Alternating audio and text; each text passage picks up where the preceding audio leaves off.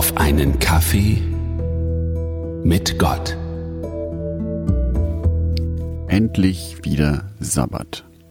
Endlich wieder der Tag in der Woche, an dem ich mich so richtig erholen und entspannen kann. Hm, was mache ich da heute? Ein ausgedehntes Frühstück zum Beispiel. Am Nachmittag einen schönen Spaziergang und den Gottesdienstbesuch, sei es im realen Leben oder über einen Videogottesdienst. Schließlich ist dies ein ganz besonderer Tag, den mir Gott schenkt. Mein Alltag ist schon oft stressig genug.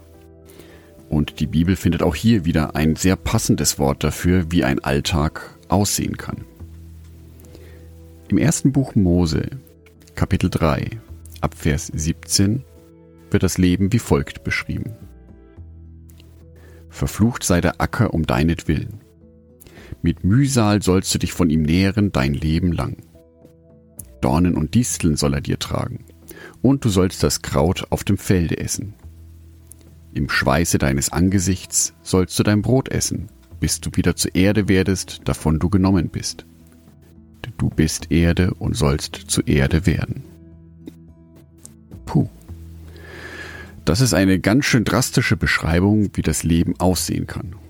Und es ist ja häufig so, dass wir um Sachen kämpfen müssen, dass uns wenig geschenkt wird, dass wir mit Problemen zu kämpfen haben und dass Erfolge schwer erarbeitet sind. So auch Gott in seinem Schöpfungswerk. Nachdem er alles geschaffen hatte, vollendete er die Schöpfung erst durch den Sabbat. Erstes Buch Mose, Kapitel 2, die Verse 1 bis 3.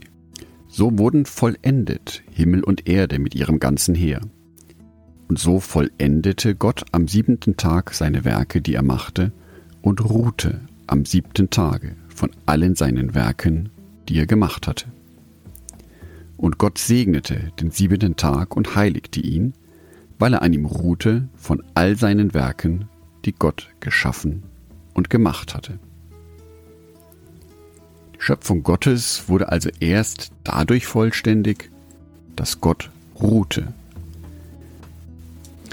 Und wie verbringe ich diesen Tag jetzt genau?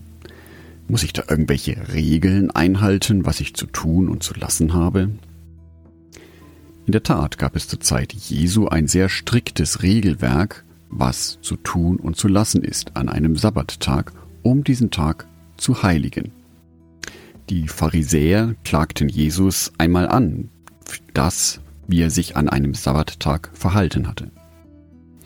Daraufhin entgegnete Jesus gemäß dem Markus Evangelium Kapitel 2 Vers 27 Der Sabbat ist um des Menschen willen gemacht und nicht der Mensch um des Sabbats willen. Der Mensch steht also im Mittelpunkt dieses Tages und dass es dem Menschen gut geht.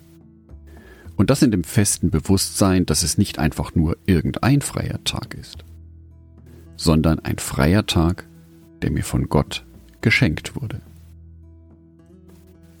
Ich wünsche dir einen gesegneten Sabbat heute.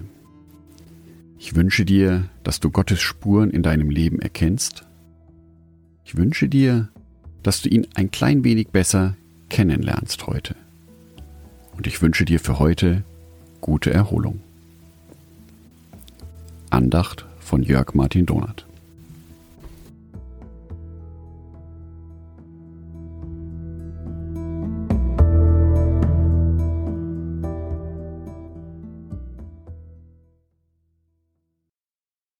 Ein herzliches Dankeschön an alle meine Patreons, die es mir ermöglichen, weiterhin den Podcast auf einen Kaffee mit Gott zu produzieren.